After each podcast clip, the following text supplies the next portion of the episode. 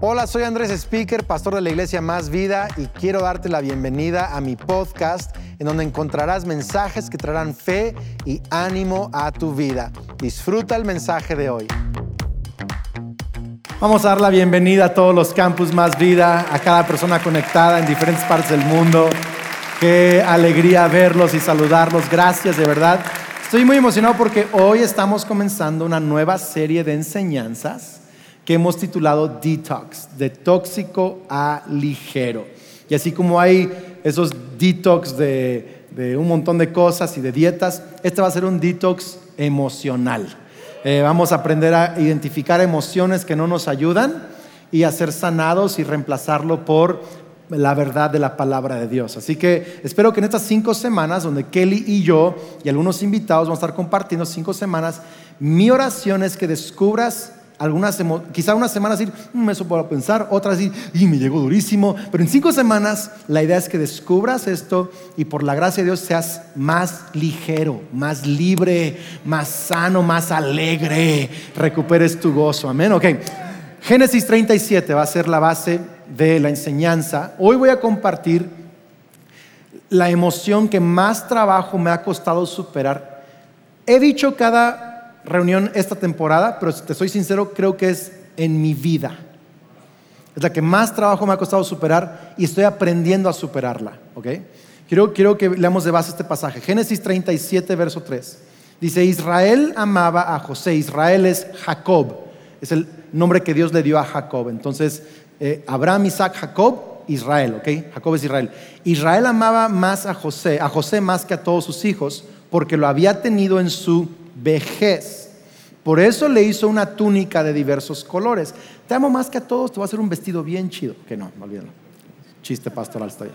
Al ver sus hermanos que, bien malo mi chiste, Jaime, nadie se rió, pero bueno. Al ver sus hermanos que su padre lo amaba, más que a todos ellos, lo odiaban y no podían hablarle pacíficamente. José tuvo un sueño y se lo contó a sus hermanos, pero ellos llegaron a odiarlo aún más. Y les dijo, escuchen ahora este sueño que tuve. Resulta que estábamos en medio del campo haciendo manojos, en la cosecha de trigo, todos estos manojos, y mi manojo se levantaba y se quedaba derecho, mientras que los manojos de ustedes estaban alrededor del mío y se inclinaban ante él. Sus hermanos le respondieron, ¿acaso vas a ser tú nuestro rey o nos vas a gobernar? Y por causa de sus sueños, fíjate, por causa de sus sueños y sus palabras, lo odiaron aún más. Hoy he titulado mi mensaje, Nada me hace feliz. Nada me hace feliz. Ahora, no sé cuántos eh, han visto películas de superhéroes. Creo que si tenemos hijos todos nos hemos integrado, ¿verdad? Y, si ves Mujer Maravilla, ¿a poco no te vas a identificar con Mujer Maravilla, Fabi? Y no la, persona mala del cuento. Te vas a identificar con Mujer Maravilla.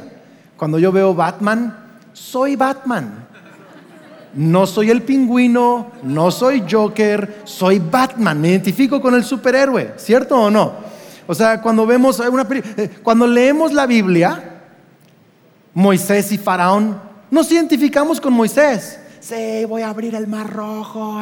No, no te identificas con Faraón.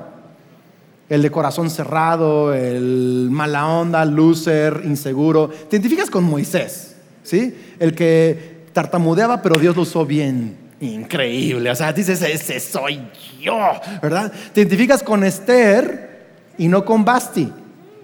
Esa reina Basti fea, no, Esther, yo soy Esther. Te identificas con David y no con Saúl.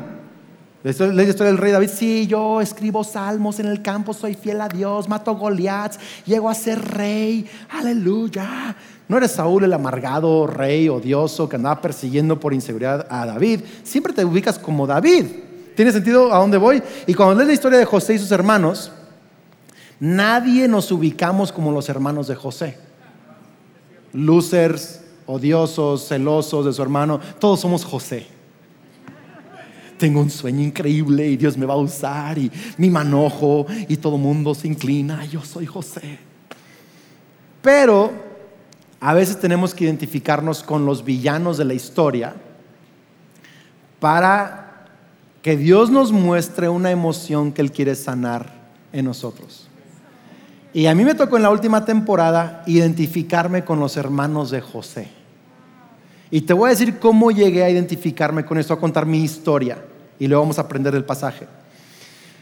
Hace unos meses, Kelly empezó a decirme, Andrés, no eres feliz.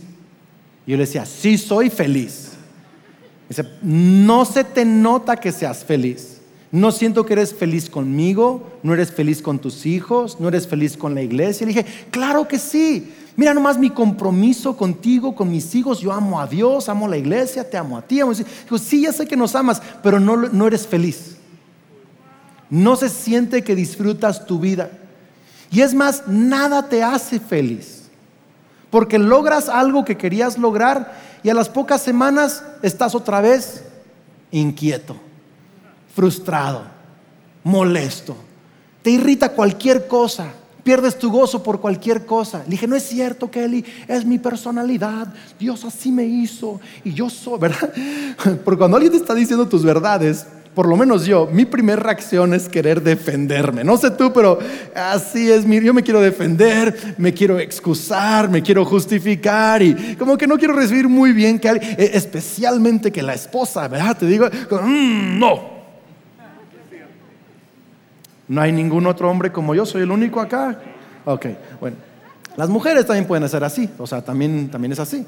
Entonces nos defendemos. Entonces me está diciendo, eh, eh, no, no te nada feliz. Y yo la verdad es que no le creía. O sea, yo decía, ok, igual y no, o sea, o sea, igual no soy la persona más gozosa del mundo, pero sí estoy feliz, o sea, sí, sí, sí, sí tengo gozo, o sea, es mi personalidad y, buscar más y crecer en la iglesia. pero, pero soy perfeccionista, pero más o menos, y alguien tiene que educar a la, familia, ¿no? yo como que pensaba así nada más. Pero Kelly me dijo, no estás feliz y quiero que lo arregles. Porque me estás haciendo infeliz a mí también y vas a amargar a tus hijos. Dije, ¿cómo crees que me dijo? así me dijo, de verdad, te estás volviendo insoportable. Hay pastores, neta. Sí, todos somos humanos. Y todos batallamos con cosas. Me y, la verdad es que, la verdad es que necesitas arreglarlo. Entonces, yo empecé a considerar esto. Aunque no aceptaba lo que me decía, lo empecé a considerar.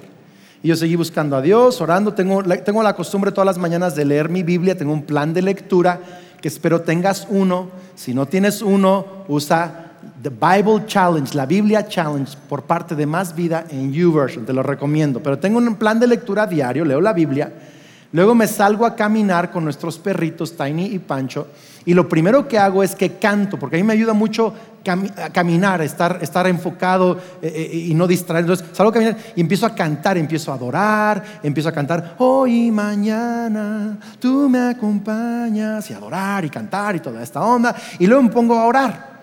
Y oro algunas de las cosas que leí en mi meditación bíblica y lo hago a través de un modelo de oración, como un, camino de oración, y es el del Padre Nuestro. Entonces empiezo frase con frase, meditando cosas, hablando con Dios, no repitiéndolas solo como repetirlas, sino pausarme en cada frase y hablarla con Dios. Y cuando llego a perdónanos nuestras deudas, así como nosotros perdonamos a nuestros deudores, le pido perdón a Dios por actitudes o cosas en mi vida o lo que sea, eh, por haberme enojado con Kelly porque me dice que no quiero ser feliz y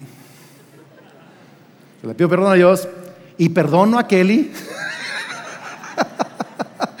y, luego perdono a otra gente eh, que yo siento, que me siento ofendido con esa gente. Y tengo mi lista, no te preocupes, no estás en ella, no pasa nada, pero tengo, tengo, mi, tengo, tengo mi lista. Y, entonces digo, yo lo bendigo y lo perdono y suelto esa ofensa y pido que tú traigas a su vida bendición más que a la mía, avivamiento más que a mi vida, tenle misericordia y los bendigo. Y yo he aprendido que el perdón es un paso inmediato, una decisión inmediata, pero también es un proceso a veces largo. Y en diferentes eh, tiempos en mi vida he aprendido que el perdón es un proceso eh, que me ha tardado un rato. Siento que lo superé y luego no lo superé y tengo que perdonar otra vez. Y ese es un proceso como, como larguito a veces. Pero siempre he visto mejoría cuando decido perdonar y empiezo a declarar perdón constantemente. Llega un momento en donde soy libre. ¿Tiene sentido esto o no? Pero estaba pasando algo en esta última temporada en donde me di cuenta que aunque yo perdonaba, y yo bendecía, yo soltaba a la gente que me había ofendido, no veía mejoría.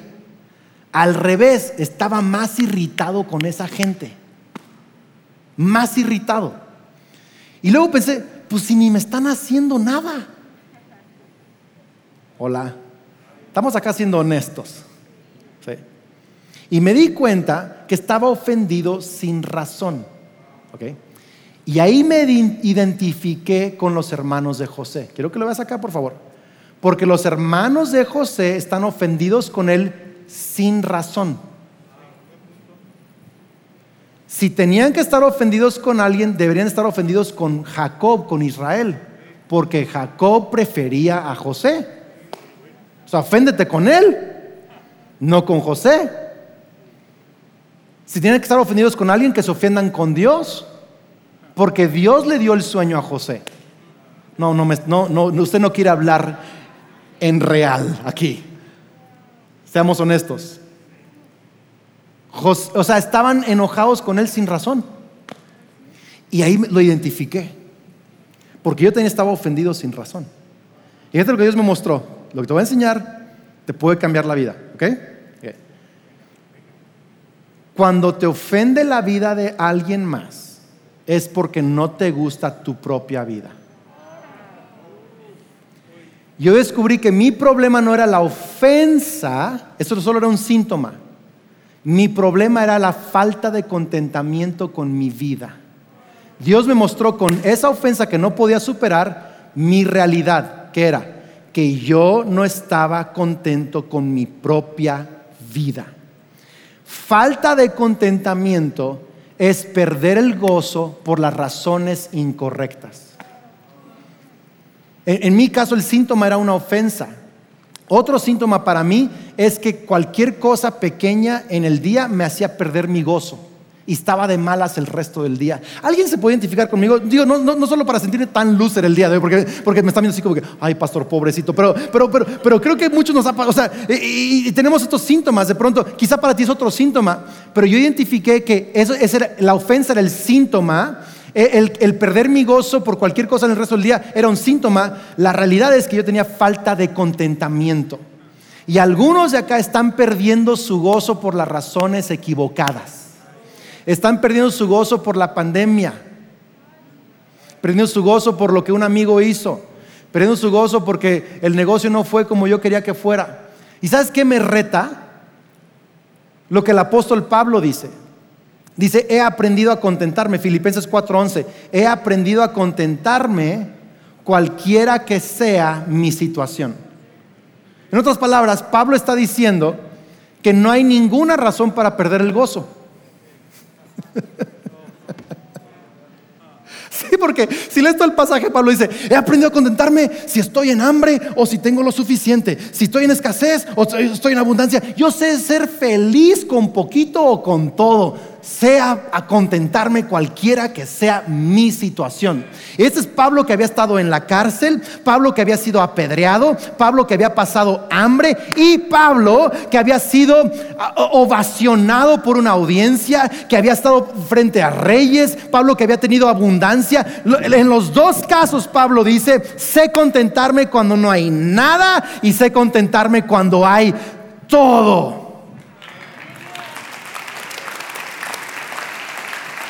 ¿Por qué? Porque si, la falta de contentamiento es el perder, perder el gozo por razones incorrectas, el contentamiento es elegir gozo en cualquier circunstancia. Lo digo otra vez, contentamiento es elegir gozo en cualquier circunstancia. Elegir gozo cuando las cosas van como quiero y elegir gozo cuando las cosas van como no quiero. Alguien puede decir un amén a eso también. Es elegir gozo en cualquier circunstancia. Ahora, cuando yo tuiteé hace unos días, cuando te ofende la vida de alguien más, es porque no te gusta tu vida, tu propia vida. Alguien me, contestó, me dice, pastor, ¿y cómo hago que me guste mi vida? Ah, qué buena pregunta. Porque es exactamente la pregunta que yo me estaba haciendo a mí mismo. ¿Cómo le hago que me guste mi vida. que ya identifique que es el problema, que estoy ofendido por razones incorrectas, que pierdo el gozo por razones incorrectas. Ya entendí, tengo falta de contentamiento. Kelly tenía razón, tú tenías razón, Dios. Está bien, ya lo entendí. Ahora, ¿cómo le hago para recuperar mi contentamiento?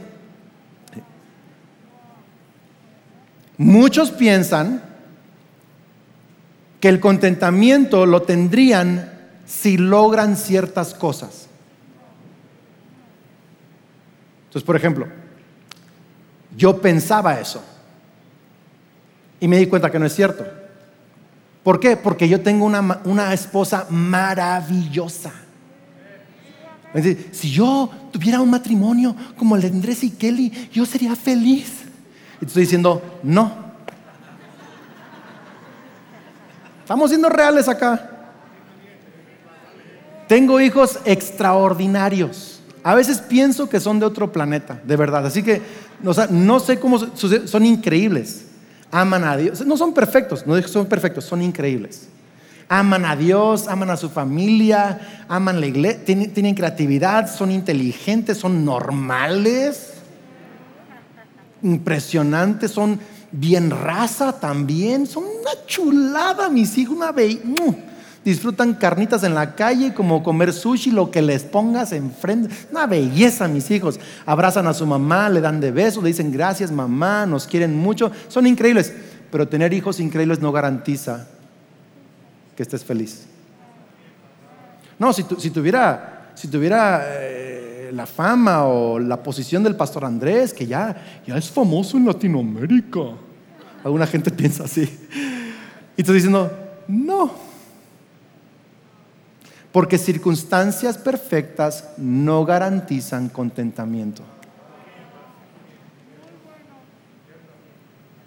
Entonces, cuando alguien pregunta, ¿cómo hago que me guste mi vida?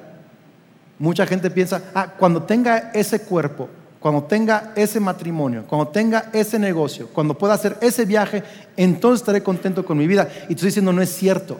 Va a estar alegre por un ratito, pero no vas a tener contentamiento. Porque contentamiento es gozo, gozo permanece, la alegría va y viene, gozo permanece. Entonces, circunstancias perfectas no garantizan tu contentamiento. Entonces, otra vez la pregunta, ¿cómo le hago para que me guste mi vida? es la pregunta. Bueno, hay que regresar a los hermanos de, de José.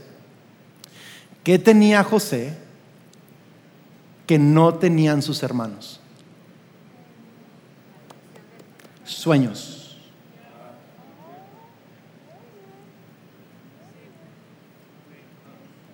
sueños, propósito, motivación. ¿Sabes cómo sé que además que no dice que tuvieron sueños, además de eso, dice que tenían mala fama, eran malos trabajadores. Su papá enviaba a José a supervisarlos porque eran mediocres en la chamba. Y si eres mediocre o si trabajas con mediocridad en el trabajo, en alguna área de tu vida, es porque hay falta de motivación. Falta de motivación viene por falta de sueños y propósito para tu vida. Y si tienes falta de motivación, vas a caer en desesperanza. Y si tienes desesperanza, vas a caer en amargura y la amargura lleva al odio y el odio lleva a la muerte.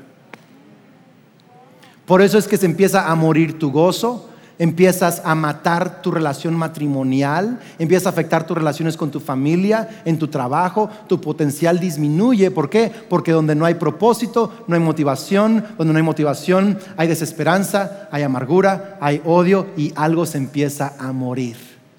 Y hay mucha gente matando sus matrimonios, sus familias, su potencial, su paz emocional, porque no han encontrado el contentamiento. ¿Y cómo encontré yo contentamiento? Conectándome con los sueños de Dios otra vez. Porque aquí, fíjate lo que dice el apóstol Pablo. Aquí dice el apóstol Pablo, Filipenses 4:11. He aprendido a contentarme cualquiera que sea que mi situación. Y yo oraba eso. O sea, yo elijo gozo, me deleito en Dios, tú eres bueno, más que sufrir. Y, y iba cantando, regresaba a la casa todo feliz. Y luego algo pasaba, perdía todo el gozo. Entonces, por más que yo oraba, no tenía gozo. ¿Cuál fue el secreto del apóstol Pablo? Pues lo podemos ver en Filipenses capítulo 3. No lo dice en Filipenses capítulo 4, pues sí lo dice en capítulo 3. Verso 13 dice, hermanos, yo mismo no pretendo haberlo ya alcanzado, pero una cosa hago, olvidando ciertamente lo que queda atrás y extendiéndome a lo que está delante, prosigo a la meta, al premio del supremo llamamiento de Dios en Cristo Jesús. Él está diciendo esto. ¿Por qué puede decir en el capítulo 4? Me he aprendido a estar contento cualquier cosa. ¿Por qué? Porque en el capítulo 3 dice, aquí está el secreto me enfoco en el propósito y los sueños de Dios, por eso tengo contentamiento. No me enfoco en, mi historia, no me enfoco en mis imposibilidades, no me enfoco en mis circunstancias, me enfoco en mi propósito. Porque enfocarte en los sueños de Dios te da gozo. Es más, quiero que anotes esto, si puedes memorizártelo, si puedes tuitearlo, está súper bien. Contentamiento no es circunstancias perfectas, contentamiento es visión correcta. Contentamiento no es resultado de circunstancias perfectas, contentamiento es resultado de la visión correcta en tu vida. Y si no peleas por contentamiento, algo en tu vida se empieza a morir. Dice Proverbios 29, verso 18, sin visión profética el pueblo perecerá. Cuando no hay visión, una familia perece. Cuando no hay visión, una iglesia perece. Cuando no hay visión, un, futuro perece. Uno termina, termina matando algo en uno mismo. ¿Tiene sentido esto, iglesia? ¿A alguien, ¿A alguien le está ayudando esto el día de hoy? O sea, eh, aquí está el contentamiento. No es circunstancias perfectas, es la visión correcta. Y hoy quiero animarte y quiero decirte cómo es que yo regresé a la visión correcta, cómo regresé a contentamiento. Hay tres cosas que veo en la vida de José y esta historia con su hermano, y tres cosas que Dios me ayudó en esta temporada. ¿Están listos o no? Ok, tres cosas. Número uno, necesitas hacer un inventario de tus sueños. Haz un inventario de tus sueños. Y literal quisiera retarte a que los anotes. Es más, te voy a retar un poquito más. A que te tomes toda una tarde. Si quieres ser violento todo un día. Ya sé que me está viendo como medio, que estoy medio loco, lo entiendo, pero yo me tomé tres días de ayuno y oración. Terminaron siendo cuatro días de ayuno y oración. Porque la Kelly me dijo, más te vale que arregles esto. Sí, y me dijo, porque si no le voy a decir a nuestro pastor. Y le voy a decir qué tan miserable eres. o sea, no uso esas palabras, yo le exagero un poquito de pronto para... No, nunca me diría nada de eso, Kelly. Pero, pero dice, tienes que arreglar eso, Andrés. No, no, no lo vamos a tolerar. Y, le, hablo con nuestro pastor, y, pero arregla eso. Entonces me fui a, bueno, así, por las buenas, sí. Entonces fui cuatro días de ayuno y oración. Algunos tienen que ir a hablar con un terapeuta. Algunos tienen que tomar un tiempo de ayuno, algunos tienen que apartar un tiempo, quizá no puedes por salud ayunar, pero tienes que apartar tiempo y, resolver eso. Y tomé cuatro días de ayuno y oración y, como decimos eh, eh, en, inglés, I did business with God.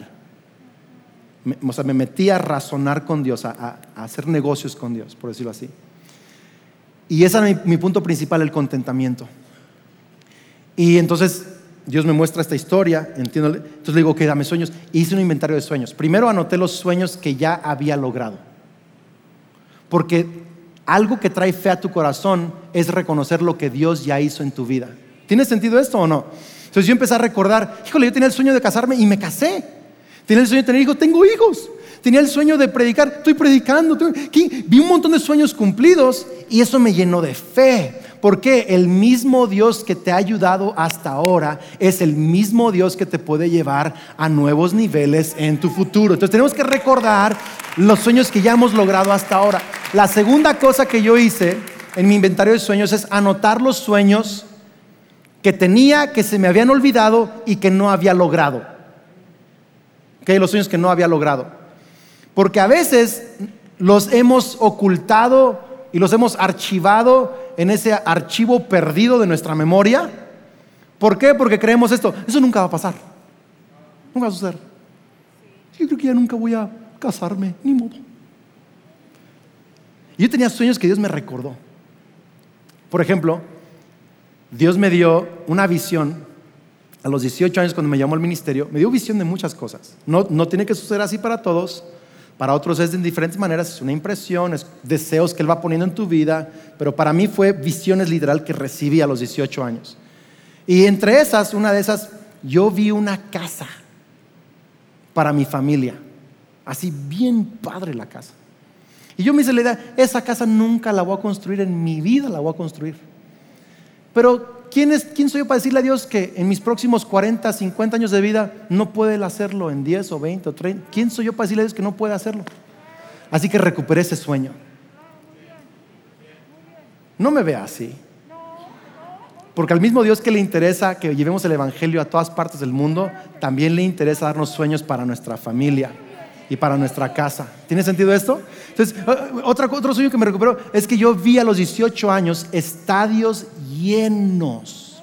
El Morelos, el Azteca, el de las Chivas, aunque no le voy a las Chivas ni poquito, ¿verdad? Y menos a la América, pero, pero, pero no es por, por quién juega allí, sino porque vi estadios llenos con gente adorando a Dios, me vi predicando la palabra, vi gente llegando a Cristo a mis 18 años. Y honestamente algo en mí, algo en mí había dicho, eso nunca va a suceder. Y yo había olvidado ese sueño. Eh, y lo increíble es que Dios me recordó ese sueño y muchos otros más, sueños que tenía, que había ocultado. Y mi deseo para ti es que, es que recuerdes tu historia con fe, las cosas de fe que Dios ha hecho en tu vida. Dos, que tú recuerdes los sueños que no has logrado y, que te conectes a otras cosas. Y número tres, que le pidas a Dios sueños nuevos. Pídele a Dios sueños nuevos. Porque si tú lees la historia y dices, ay, es que pues a José sí le dio sueños, pero a los otros once no les dio. A lo mejor yo soy de los once. No, si lees la historia, al final de la historia, Jacob, el papá, les da una palabra a cada uno. Porque Dios ya tenía sueños para todos. Pero ellos en lugar de pedirle a Dios sueños nuevos, se amargaron con el que los tenía. Y así somos muchas veces. Nos amargamos porque Dios le dio algo a alguien en lugar de pedirle que nos dé nuestro propósito, que nos dé nuestros sueños. Yo quiero pedirle que, le, quiero decirte que le pidas a Dios sueños nuevos. Yo me di cuenta que durante 20 años, porque cuando Kelly me dijo, ¿cuánto tiempo vamos a servir en más vida? Le dije, pues yo creo que unos 20 años. Yo siempre he pensado que hay que hacer planes para décadas porque nada valioso surge en un año. Pero 10, 20 años, cosas increíbles pueden suceder. Yo creo como unos 20 años más o menos. Me dice, ah, órale, me di cuenta inconscientemente que yo ya no había hecho nuevo inventario de sueños para los próximos 20, que ya muchos habían cumplido cosas que ni imaginé, ya son 22 años, en agosto cumplimos 22 años de casados. Entonces, yo me di cuenta como que como que había llegado a cierto punto en la vida en donde logré cosas, logré sueños, logré metas, y es como que, bueno, ¿y ahora qué sigue? Y Dios me dice, voy a darte cosas que te hagan temblar otra vez, sueños que te hagan nervioso otra vez, que te regresen las mariposas a tu estómago otra vez, que te den propósito, sueños de cambiar una nación, sueños de, ahí me dio sueños nuevos. ¿Quieren saber cuáles son? Antes era casarme, ahora es casar a mis tres hijos. Y que se casen jóvenes, ¿por qué no? De una vez, que me den nietos jóvenes en el nombre de Jesús. ¿ya? Que tener la casa llena de nietos, quiero conocer a mis nietos, jugar con ellos, quiero casar a mis hijos. Oro por las esposas futuras y el esposo futuro de Sofía. Oro por mis nietos. o sea, tengo sueños nuevos, tengo sueños nuevos. Tengo sueños para construir auditorios en Morelia para más vida. Quiero un teatro de clase mundial, de mínimo 3.500 personas, con una universidad que sea un centro impresionante para el Evangelio, de entrenamiento de misioneros y, cambiar la ciudad. Sueño con eso. Sueño con comprar propiedades, terrenos, eh, auditorios en todas las ciudades donde tenemos un campus es más, le pedí a Dios específicamente, además de auditorios, propiedades, donde Él quisiera que me diera en varias ciudades una iglesia vieja cerca del centro de la ciudad. No importa de qué religión haya sido, la vamos a redimir para Cristo. Quiero vitrales, ventanales, quiero, quiero así, alabanza con cuerdas, con chelos, con violines. Quiero todo como si fuera una galería de arte en el centro de la ciudad. Una iglesia moderna, pero vieja. Estoy bien emocionado de eso. Y yo sé, que, yo, sé, yo sé que tú me ves y me dices, Andrés, estás loco, fumaste algo bien chido, comparte esa onda mejor. O sea, sé, que me estás diciendo como si es imposible, pero quiero decirte algo. ¿Quién soy yo para decirle a Dios que no puede hacerlo? ¿Y quién soy yo para decirle a Dios cómo y cuándo lo va a hacer? Puede ser en un año, en 10 años, en 20 años, en 30 años. Puede ser que algunos y muchos sé que los voy a ver yo, pero otros sueños van a ser la herencia de mis hijos. Sueñas tan grande como para dejarles a tus hijos una herencia, no solo de dinero, pero de sueños.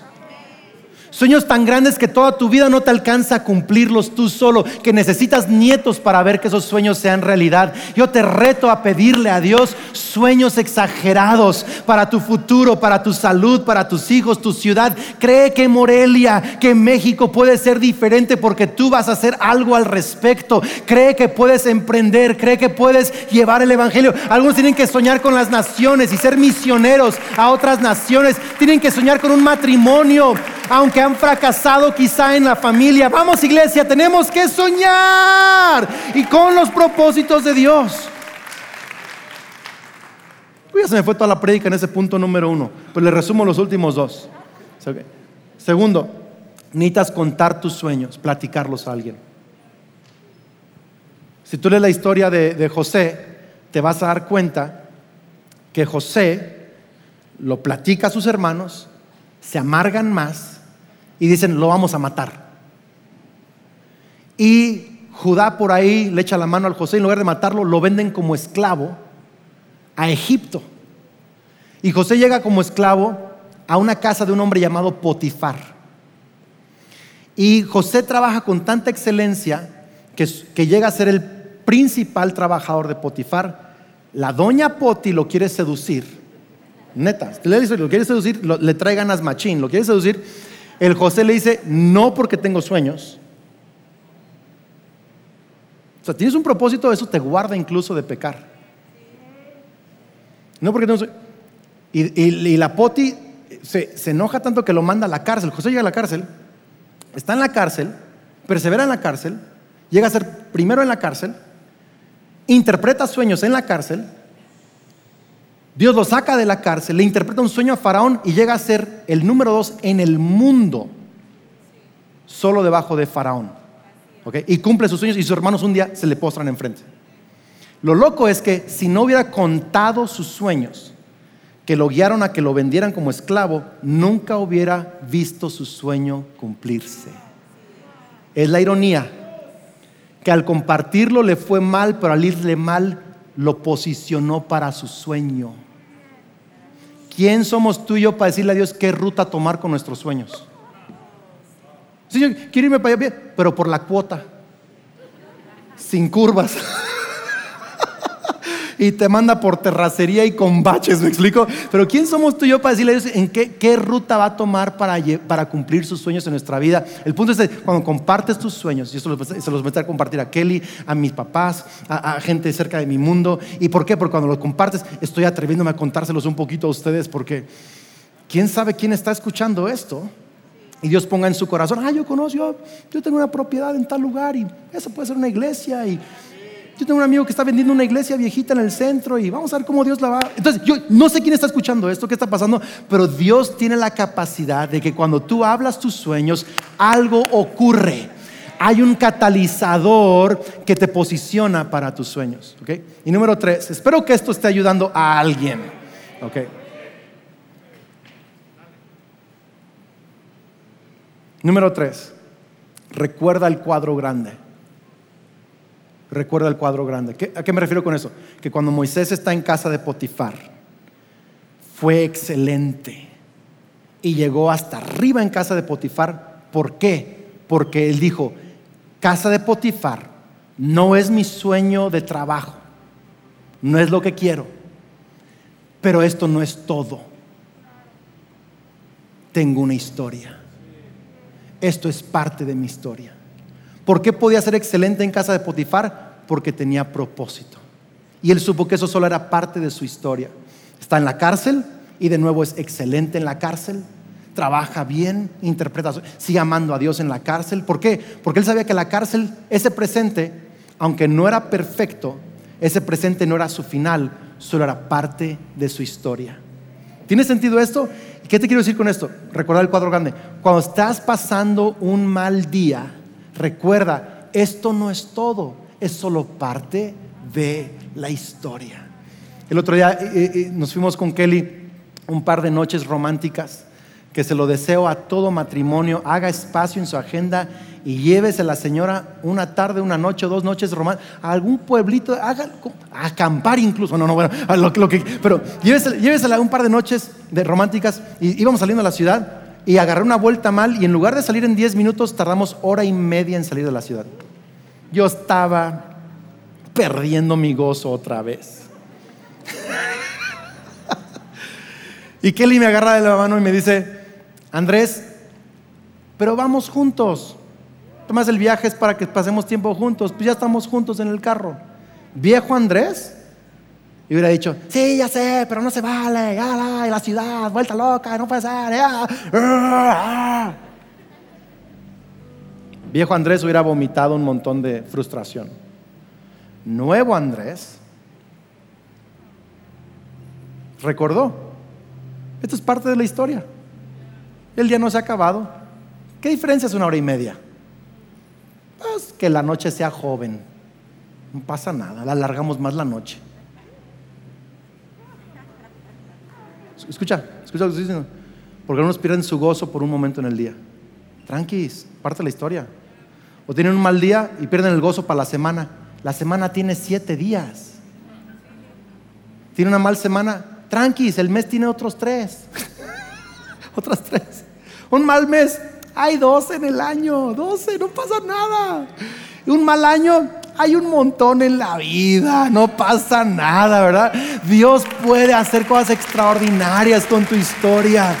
Yo he tenido años malos, años buenos. Y estoy aprendiendo a recordar, esto solo es parte de la historia. Es más, quiero que ese sea un himno en tu espíritu, un himno en tu corazón. Esto no es todo. Puedo ser excelente en este trabajo, aunque no es el trabajo de mis sueños, porque es parte de mi historia. Puedo ser feliz en esta casita o en este departamentito, aunque no sea mi sueño de casa. ¿Por qué? Porque esto es parte de mi sueño para mí, para mis hijos. Vamos, iglesia, puedo estar feliz, aunque esté atravesando un problema de enfermedad, porque esto no es mi final, esto es parte de mi historia y mi fe en Cristo Jesús. Cada cosa que enfrentas, recuerda, es parte de tu historia. Hay un propósito, hay una visión, hay sueños de parte de Dios y este pastor anhela para ti amigo y amiga, que recuperes tu pasión por la vida que recuperes tu propósito para vivir, que tengas una visión tan grande de parte de Dios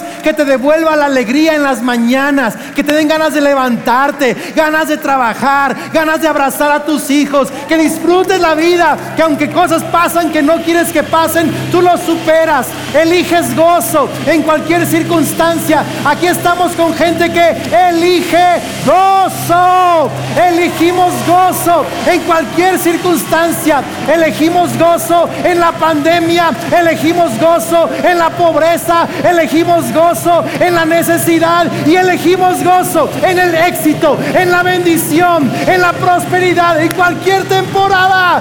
Mi gozo está en Jesús, en su visión.